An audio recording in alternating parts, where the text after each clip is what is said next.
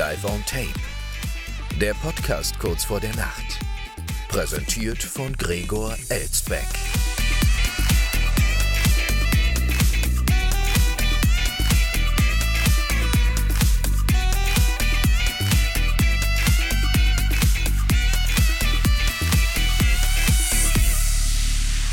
Schon wieder 23 Uhr, meine Damen und Herren, und damit herzlich willkommen zur Wochenmitte, wie immer live aufgezeichnet aus einer noblen Wiesbadener Altbauvilla.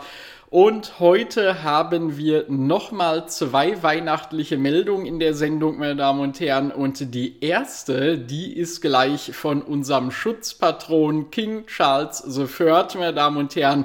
Denn auch da interessiert man sich ja sehr für, wie er so Weihnachten feiert. Und ein Koch hat heute das royale Menü enthüllt, das Weihnachtsessen äh, der Royal Family. Ähm, und das soll wohl relativ langweilig sein. Viele Menschen wollen, dass das Weihnachtsfest immer ähnlich abläuft. Auch die britischen Royals um King Charles III setzen an den Feiertagen auf liebgewonnene Traditionen.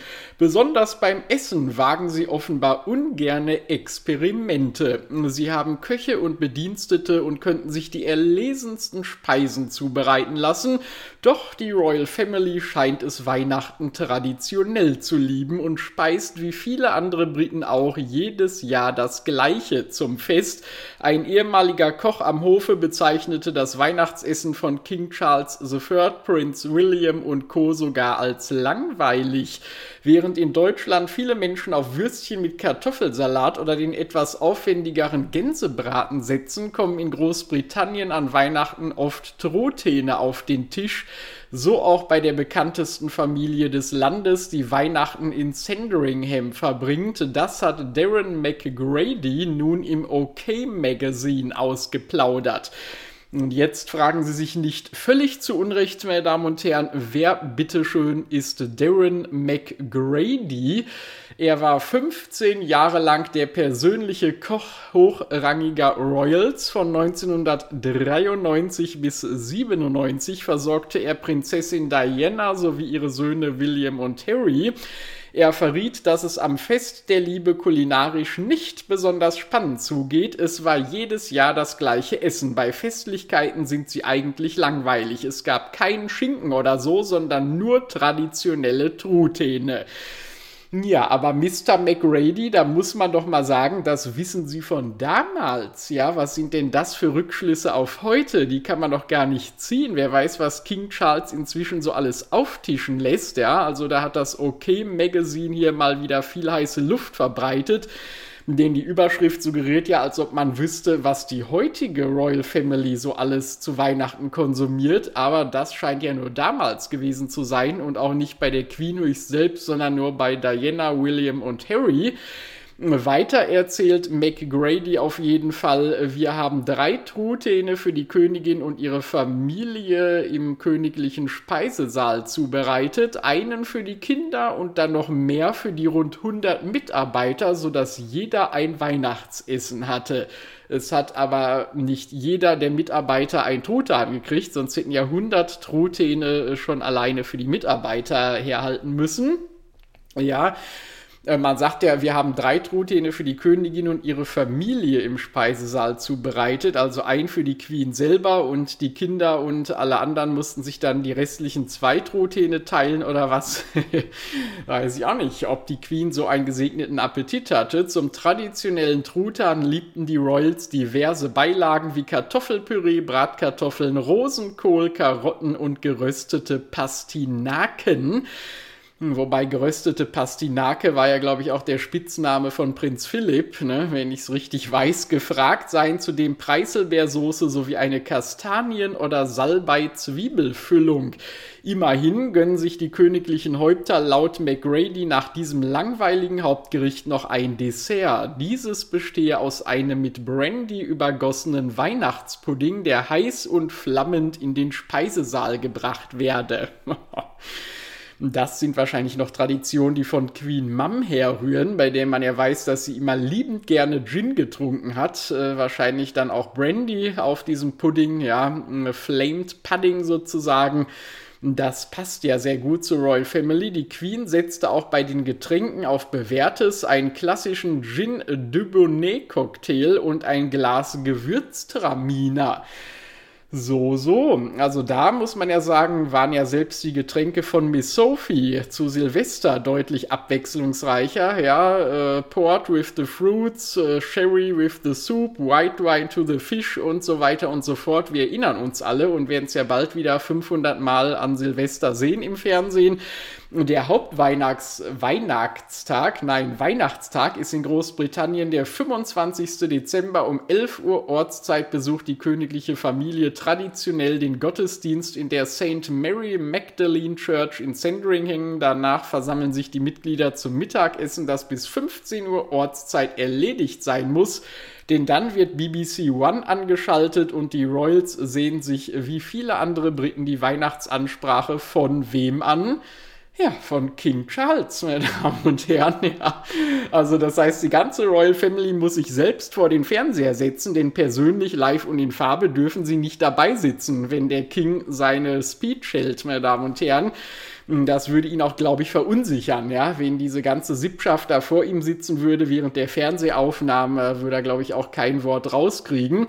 Es ist bereits seine zweite Weihnachtsrede als König nach der Premiere im vergangenen Jahr. Die zehnminütige Botschaft, die für gewöhnlich auf die wichtigsten Ereignisse des Jahres zurückblickt, wird im Vorfeld aufgezeichnet und trotzdem darf da kein Familienmitglied dabei sein. Das ist aber wirklich schade. Aber dann kann man ja schon mal anfangen, die drei Truthähne zu essen. Dafür ist dann immerhin noch genug Zeit. So, und was essen eigentlich Tiere im Zoo zu Weihnachten, meine Damen und Herren? Gibt es da auch besondere ähm, ja, äh, Hinterlassenschaften hätte ich jetzt schon beinahe gesagt, wenn sich die Pfleger in den Weihnachtsurlaub verabschieden, ja, und sagen Tschüss, liebe Tiere.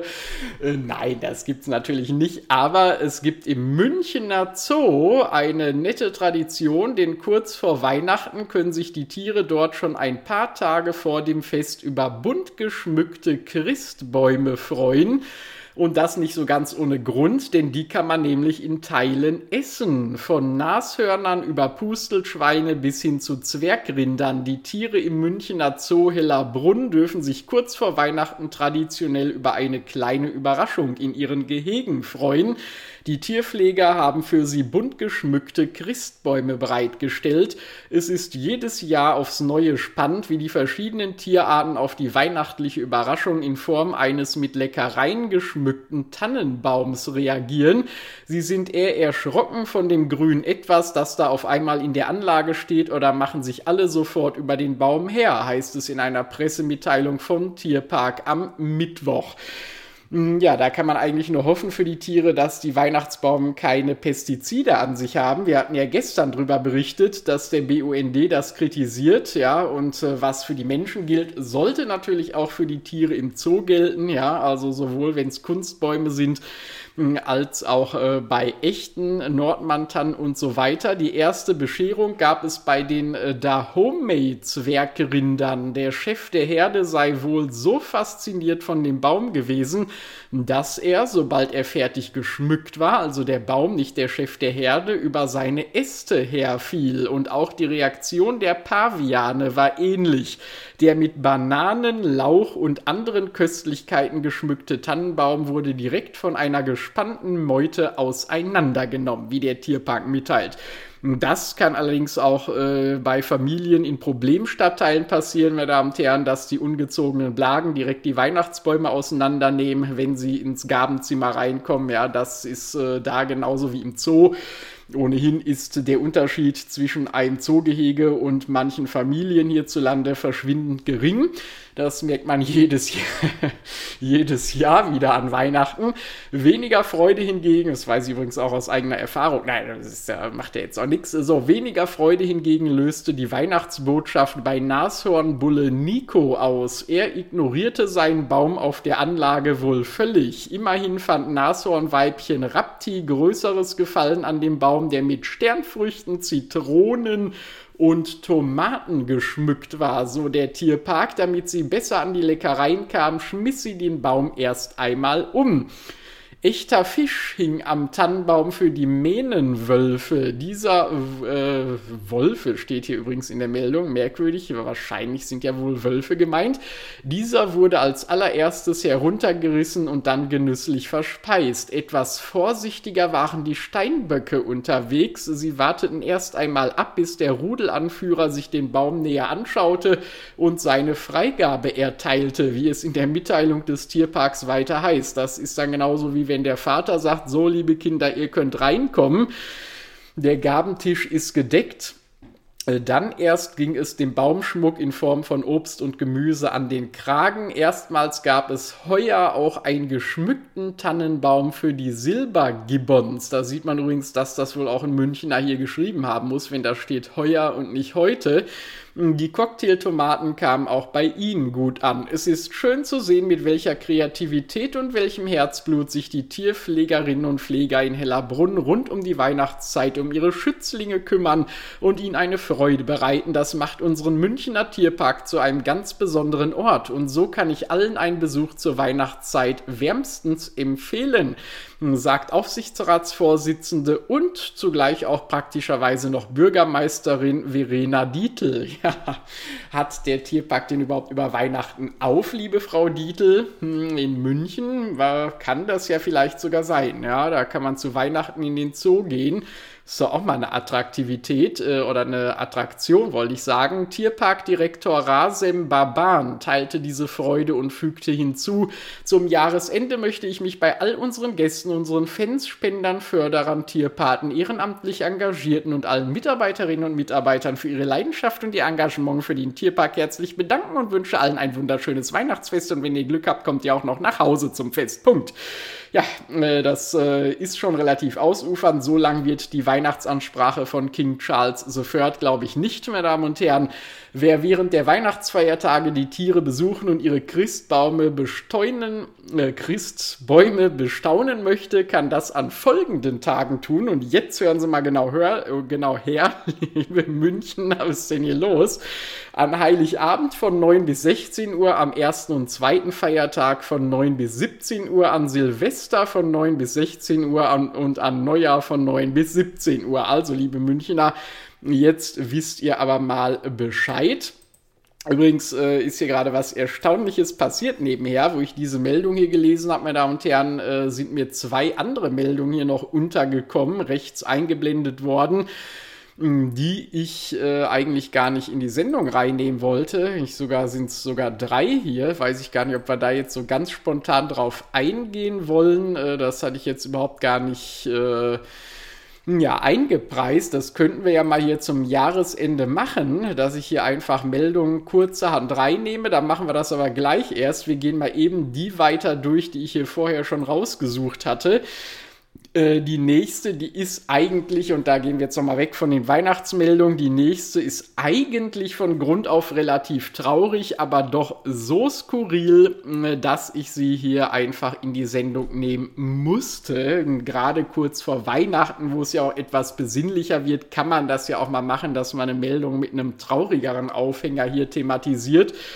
Familie will Baby beerdigen. Im Sarg liegt allerdings eine Puppe.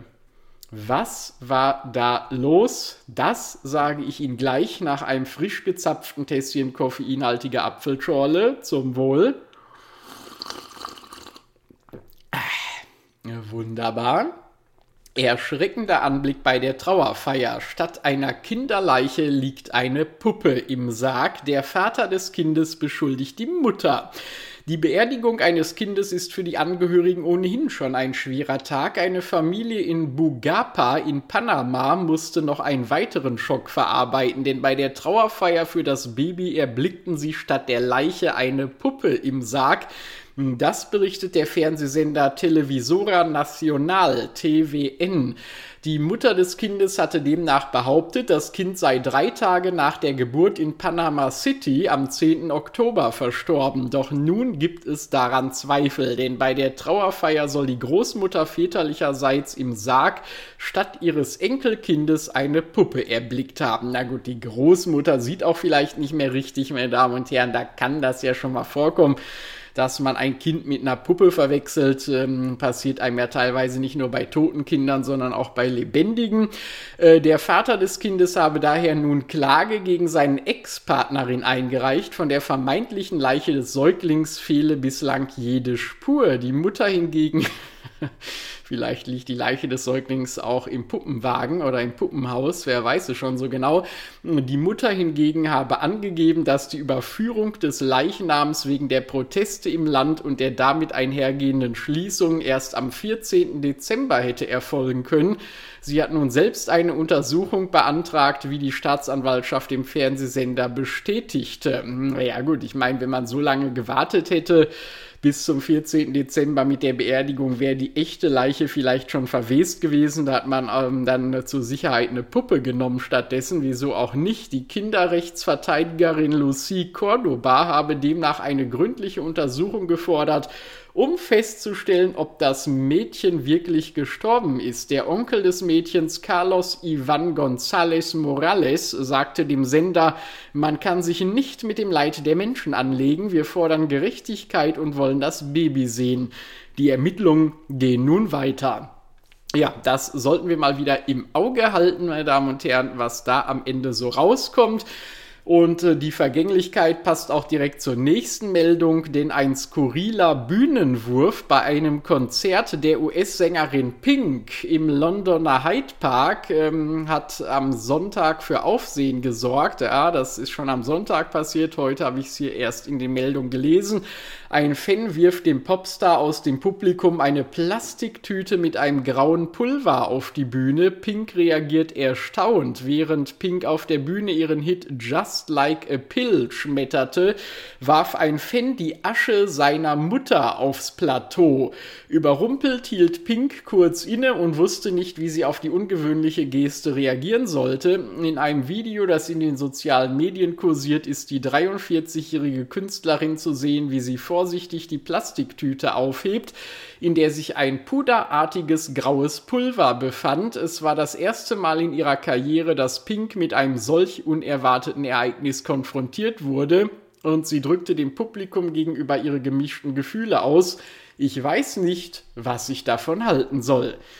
Hm, ja, halten solltest du es besser nicht, Pink, denn es ist ja Asche eines verstorbenen Menschen, ja. Vielleicht eines kleinen Mädchens aus Panama, meine Damen und Herren, wir wissen es nicht. Ich weiß nicht, ob das wirklich die Asche der verstorbenen Mutter war, die das äh, Fangirl oder der Fanboy da auf die Bühne geworfen hat, keine Ahnung. Aber Just Like a Pill, da passt das ja auch irgendwie zu vom Songtext her. Äh, so, äh, dann äh, gehen wir mal einer kuriosen These nach. Nippel sollen verraten, ob jemand fremdgegangen ist. Das könnte Sie gerade vor den Feiertagen besonders interessieren, meine Damen und Herren, wenn Sie planen, am Fest fremd zu gehen, weil Sie die eigene Ehepartnerin, den eigenen Ehepartner nicht mehr ertragen können. In einem Beziehungspodcast hat ein Medium verraten, wie es Fremdgänger identifizieren kann. Bei Frauen müsse man auf die Brustwarzen achten, bei Männern auf die Hoden. Ja, das gilt aber eigentlich immer, ja, nicht nur um Fremdgänger zu identifizieren, das ist generell entscheidend. Im Beziehungspodcast Outlandish hat das psychische Medium Lara Wells oder Wells verraten, woran man Fremdgänger erkennen kann. Wenn der Fragende ein heterosexueller Mann sei, lasse, sich, lasse sie sich Fotos von den Partnerinnen geben, damit sie die Brüste lesen könne. Normalerweise zeigt sich das Fremdgehen bei Frauen, indem die Nippel in unterschiedliche Richtungen zeigen, sagte Wells. Die Nippel zeigen jeweils in dieselbe Richtung wie die Augen, was bedeutet, dass die Augen nicht mehr synchron arbeiten. Es gebe zwei Gehirnhälften, die nicht mehr zusammenarbeiteten, weil Lüge gegen Wahrheit stünde. Hm, haben Sie das jetzt verstanden, meine Damen und Herren? Ja, Also die Nippel zeigen jeweils in dieselbe Richtung wie die Augen, was bedeutet, dass die Augen nicht mehr synchron arbeiten. Das habe ich ehrlich gesagt nicht so ganz begriffen. Ja, also was ist das denn für eine Logik? Die Nippel, jetzt stellen Sie sich mal Ihre Nippel vor, meine Damen, ja, zeigen jeweils in dieselbe Richtung wie die Augen, also irgendwie geradeaus, doch normalerweise, sei denn es hängt schon einiges runter vorne ähm, was bedeutet, dass die Augen nicht mehr synchron arbeiten. Aber was hat das denn mit den Augen zu tun? Also irgendwie begreife ich es nicht. Ähm, es gäbe zwei Gehirnhälften, die nicht mehr zusammenarbeiteten, weil Lüge gegen Wahrheit stünde. Ja gut, das kann man ja verstehen, aber was hat all das mit Nippeln und Augen zu tun? Also, ist ja merkwürdig. Vielleicht versteht man es bei den Männern besser, denn da zeige sich Fremdgehen an einer anderen Stelle sagte Wells im Outländisch-Podcast, sie bitte besorgte Frauen jeweils darum, ihr ein Foto der Hoden des Partners mitzubringen. Und das kann man ja ganz schnell besorgen, liebe Damen, ja. Einmal kurz im Bad äh, das Handy an den Hoden gehalten und fertig ist die Laube. Normalerweise sind die Hoden bei Fremdgehern näher am Körper und kleiner, sagt Wells, angespannter, um schneller feuern zu können. oh Gott. Äh, seien wir froh, dass noch ein paar Tage bis Weihnachten sind, meine Damen und Herren. Sonst wäre diese Meldung, glaube ich, ein bisschen zu direkt, ein bisschen zu sexistisch, ähm, als dass wir sie noch hätten bringen können. In diesem Zustand fühle sich der Mann ständig, als ob er Sex haben wolle. Ja, gut, das also bei angespannten Fremdgängern, meine Damen und Herren. Aber das mit den Frauen da, das also bei den Männern ist ja eindeutig, mal wieder, wie immer, ja aber bei den Damen habe ich es nicht so ganz kapiert. Die Nippel zeigen jeweils in dieselbe Richtung wie die Augen, was bedeutet, dass die Augen nicht mehr synchron arbeiten. Also das, das habe ich nicht begriffen. Wenn Sie es verstanden haben, meine Damen und Herren, dann klären Sie mich auf. Info at schon wieder 23 Uhr.de, unsere Internet, unsere E-Mail-Adresse zur Sendung. Oder Sie nutzen die Internetadresse zur Sendung, können Sie natürlich auch machen, schon wieder 23 Uhr.de zusammengeschrieben. Ja, ja. Oder sie schicken mir ein Foto von ihren Nippeln auf unserem absurd erfolgreichen Instagram-Channel, meine Damen und Herren. All das ist durchaus möglich, aber sinnlos, ja. Wie bei Mops und Loriot. Also wir kommen heute aus dem Schlüpfrigen nicht mehr heraus. So, jetzt kommen wir aber mal zu diesen drei Meldungen, äh, die, ähm, ja, ich hier vorhin ähm, aufgespürt habe während der Sendung, meine Damen und Herren. Äh, und die kommen alle drei nochmal aus München, ja, obwohl wir vorhin die Tiere im Zoo schon hatten, äh, sind jetzt nochmal drei Münchner Meldungen hier aufgeploppt nebenher. Äh, nämlich das erste Bahnhofsgebäude komplett aus Holz. Nachhaltigkeit wird in diesen Tagen groß geschrieben, so auch bei der Deutschen Bahn. Am Montag ist in Zorneding der erste Bahnhof aus Holz eröffnet äh, worden. Die Gemeinde im Landkreis Ebersberg hat seit Montag etwas das sonst noch keiner hat. Ein Bahnhof komplett aus Holz. Nachhaltigkeit im Fokus heißt es dazu in der am Montag veröffentlichten Pressemitteilung der Deutschen Bahn. Wieso lese ich sowas denn erst heute hier bei T-Online? Das Holz für das Gebäude stammt demnach aus der Region. Außerdem habe das Gebäude einen Batteriespeicher, eine Wärmepumpe und Photovoltaik zu bieten. Ja, da schlägt doch sofort das Herz von Robert Habeck höher, meine Damen und Herren. In das 2000 Quadratmeter große Bahnhofsgebäude hat die Deutsche Bahn gemeinsam mit dem Bundesministerium für Digitales und Verkehr, dem Land Bayern sowie der Gemeinde rund 2,2 Millionen Euro investiert. Bei bautechnischer Ausrüstung und Inneneinrichtung steht die Nachhaltigkeit deutlich im Mittelpunkt. Die einzelnen Bauelemente wurden in einem traditionellen Holzbaubetrieb in Regensburg gefertigt. Das Innovative daran, die Module seien standardisiert, sodass wie bei einem Fertighaus auf der gleichen Konstruktionsbasis viele Grundrisse, Größen und Gestaltungen möglich seien. So können in den nächsten Jahrzehnten viele weitere kleine grüne Stationen entstehen die individuell schnell und umweltfreundlich den Zugang zum klimafreundlichen Reisen ermöglichen. Ja, das ist ja alles viel zu schön, um wahr zu sein, meine Damen und Herren.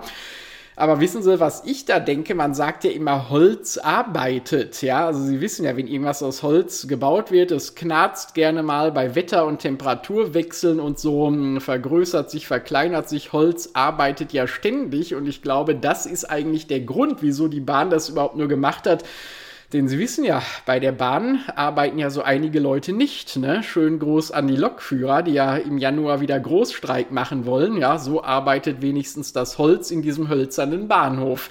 Wenn schon die Lokführer streiken, meine Damen und Herren, so kann man das auch ausgleichen. So, dann die zweite Bonusmeldung aus München. Einbruch in Kreppstand wird Dieb zum Verhängnis. Festnahme im Ostbahnhof. Interessant. Da bin ich noch im Oktober gewesen, meine Damen und Herren, als ich von Korfu zurück war äh, und in München umsteigen musste.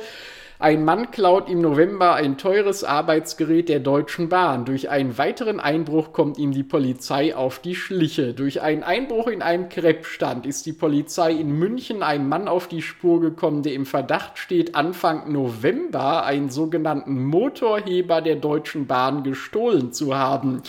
Der 55-Jährige war in der Nacht auf Dienstag in den Stand sowie einen anderen Laden eingebrochen und dabei von einer Überwachungskamera gefilmt worden. Äh, seit wann haben Krebsstände Überwachungskameras, meine Damen und Herren? Sind Krebs heutzutage in Zeiten der Inflation so wertvoll geworden, dass man da Überwachungskameras installieren muss? Am Dienstagnachmittag erkannten Beamte der Bundespolizei den Mann schließlich im Ostbahnhof und nahmen ihn fest. In Taschen auf einer Sackkarre, die er mit sich führte, entdeckten die Polizisten diverses Diebesgut, das nach Angaben der Bundespolizei eindeutig aus dem Kreppstand stammt unter anderem ein Küchenrührgerät samt Zubehör, ein Wasserkocher, ein Ladekabel sowie geröstete Mandeln. Wunderbar. Das lohnt sich echt, in so einen Kreppstand einzubrechen, meine Damen und Herren. Und wenn Sie selber Kreppstandbetreiber sind, kümmern Sie sich um eine Überwachungskamera, sonst kann es böse und teuer für Sie enden. Ein Abgleich mit den Aufnahmen von der Tat im November legte nahe, dass es sich in beiden Fällen um ein und denselben Einbrecher handelt. Wer mit dem Mo was er mit dem Motorheber im Wert von 2000 Euro gemacht hat, verriet der Wohnsitzlose nicht. Früher hieß es mal Obdachlose und davor Penner und heute heißt es einfach Wohnsitzloser. Er verweigerte die Aussage. Bereits in der Vergangenheit war er wiederholt aufgrund von Eigentumsdelikten auffällig geworden. Auch das ein Euphemismus. Früher hieß es Diebstahl, heute heißt es Eigentumsdelikt. Ein Ermittlungsrichter soll am Mittwochnachmittag, äh, nee, am Mittwochmittag über einen Haftbefehl entscheiden. Ja, das hätte ja dann heute schon sein müssen. Steht hier aber noch nichts in der Meldung. Hm, interessant, aber vielleicht lässt man da ja auch Gnade vor Recht ergehen, meine Damen und Herren. Oder man lässt ihm zumindest das Küchenrührgerät und die gerösteten Mandeln aus dem Kreppstand. Und was will eigentlich die Deutsche Bahn mit einem Motorheber, den er ihr entwendet hat? Ja, wollte man das dann auch in diesem hölzernen Bahnhof irgendwie einsetzen beim Bau? Das weiß ich nicht. Und damit kommen wir zur letzten Bonusmeldung für heute. Das hatten wir auch echt noch nie. Drei spontane Bonusmeldungen, die ich hier während der Sendung rausgefischt habe, meine Damen und Herren. Exklusiv für Sie. Das ist meine Zusatzleistung kurz vor Weihnachten. Frauen bekommen 10 Euro Gutschein beim Taxifahren. Stadtrat genehmigt Zuschuss. Nachts sicher nach Hause zu kommen kann für Frauen zur Herausforderung werden. Die Stadt München will Taxifahrten nun weiterhin bezuschussen und erhöht die Förderung. Hm, also nachts sicher nach Hause kommen kann, ehrlich gesagt, nicht nur für Frauen zur Herausforderung werden, auch für Männer, wenn sie besoffen sind. Ja, hm, habe ich ja schon oft genug erlebt. So, jetzt brauche ich erst noch mal ein Schlückchen zum Wohl. Die Stadt München will weiterhin dafür sorgen, dass Frauen nachts sicher nach Hause kommen. Das schrieb die SPD-Volt-Fraktion am Dienstag in einer Pressemitteilung. Demnach wolle die Stadt weiterhin sogenannte Frauen-Nachttaxis bezuschussen. Das Pilotprojekt startete 2020 während der Corona-Pandemie. Seitdem seien mehr als 3200 Gutscheine eingelöst worden. Das Frauennachttaxi in München hat sich bewährt, schreibt die Fraktion, und die Stadt will offenbar dafür sorgen, dass noch mehr Frauen das Angebot in Anspruch nehmen. Der Kreisverwaltungsausschuss des Stadtrats hat in seiner heutigen Sitzung die Fortführung und Digitalisierung des Projekts entschieden. Auf Antrag der Parteien werde der Rabattbetrag von 5 auf 10 Euro erhöht. Ja, in München hat man's ja. Damit sparen Frauen künftig 10 Euro und kommen sicher nach Hause. Trotz des Starts in der Corona-Pandemie ist das Projekt gut angelaufen. Gelaufen. Neben den städtischen Stellen geben mittlerweile auch immer e.V. während der Wiesen und Kondrops e.V. die Gutscheine aus, schreibt die Fraktion. Wer kennt sie denn nicht? Das Angebot gelte für Frauen ab 16 sowie für Transfrauen und Frauen mit dem Geschlechtereintrag divers bzw beziehungsweise non-binäre Frauen. Aber ähm, jemand mit dem Geschlechtereintrag divers, kann er denn noch eine Frau sein, beziehungsweise sie, hm, beziehungsweise es? Das verstehe ich jetzt auch wieder nicht. Ist so ein bisschen so wie mit dem Nippel und der, den Augen, meine Damen und Herren. In den Sozialbürgerhäusern der Stadtinformation, der Gleichstellungsstelle sowie im Kreisverwaltungsreferat in der Ruppertstraße, und da sind wir schon wieder eine Verbraucherservice-Sendung, können sich Interessierte laut der Fraktion kostenlos bis zu drei Gutscheine abholen und diese für eine Taxifahrt zwischen 22 und 6 Uhr einlösen. Die SPD-Volt-Fraktion will das Angebot bekannter machen, daher hat sie nach eigenen Angaben dafür gestimmt, eine Digitalisierung der Papiergutscheine zu prüfen. Allerdings soll es immer auch eine Lösung für Frauen ohne Smartphone geben, denn auch die soll es noch geben. Ja, und das auch in München. Ja, interessante Erkenntnisse hier in diesen drei Bonusmeldungen, meine Damen und Herren, hatten wir auch noch nie. Und damit war es das für den Mittwoch. Zwei Sendungen kommen noch, meine Damen und Herren. Morgen nochmal eine reguläre und am Freitag unsere große Spezialsendung vom Mainzer Weihnachtsmarkt zum Staffelabschluss, zum Jahresfinale. Und dann war es das für 2023 erstmal. Morgen Abend bin ich höchstwahrscheinlich dann doch noch ein weiteres und dann aber auch wirklich ein allerletztes Mal für dieses Jahr auf einem Weihnachtsmarkt, meine Damen und Herren. Und mal sehen, ob ich da pünktlich nach Hause komme oder die Sendung morgen Abend wieder etwas später wird. Sie werden es ja merken. Jedenfalls entlasse ich Sie jetzt erstmal in die heutige Nacht und sage wie immer, ab ins Bett, schlafen Sie gut und bis morgen Abend. Nacht.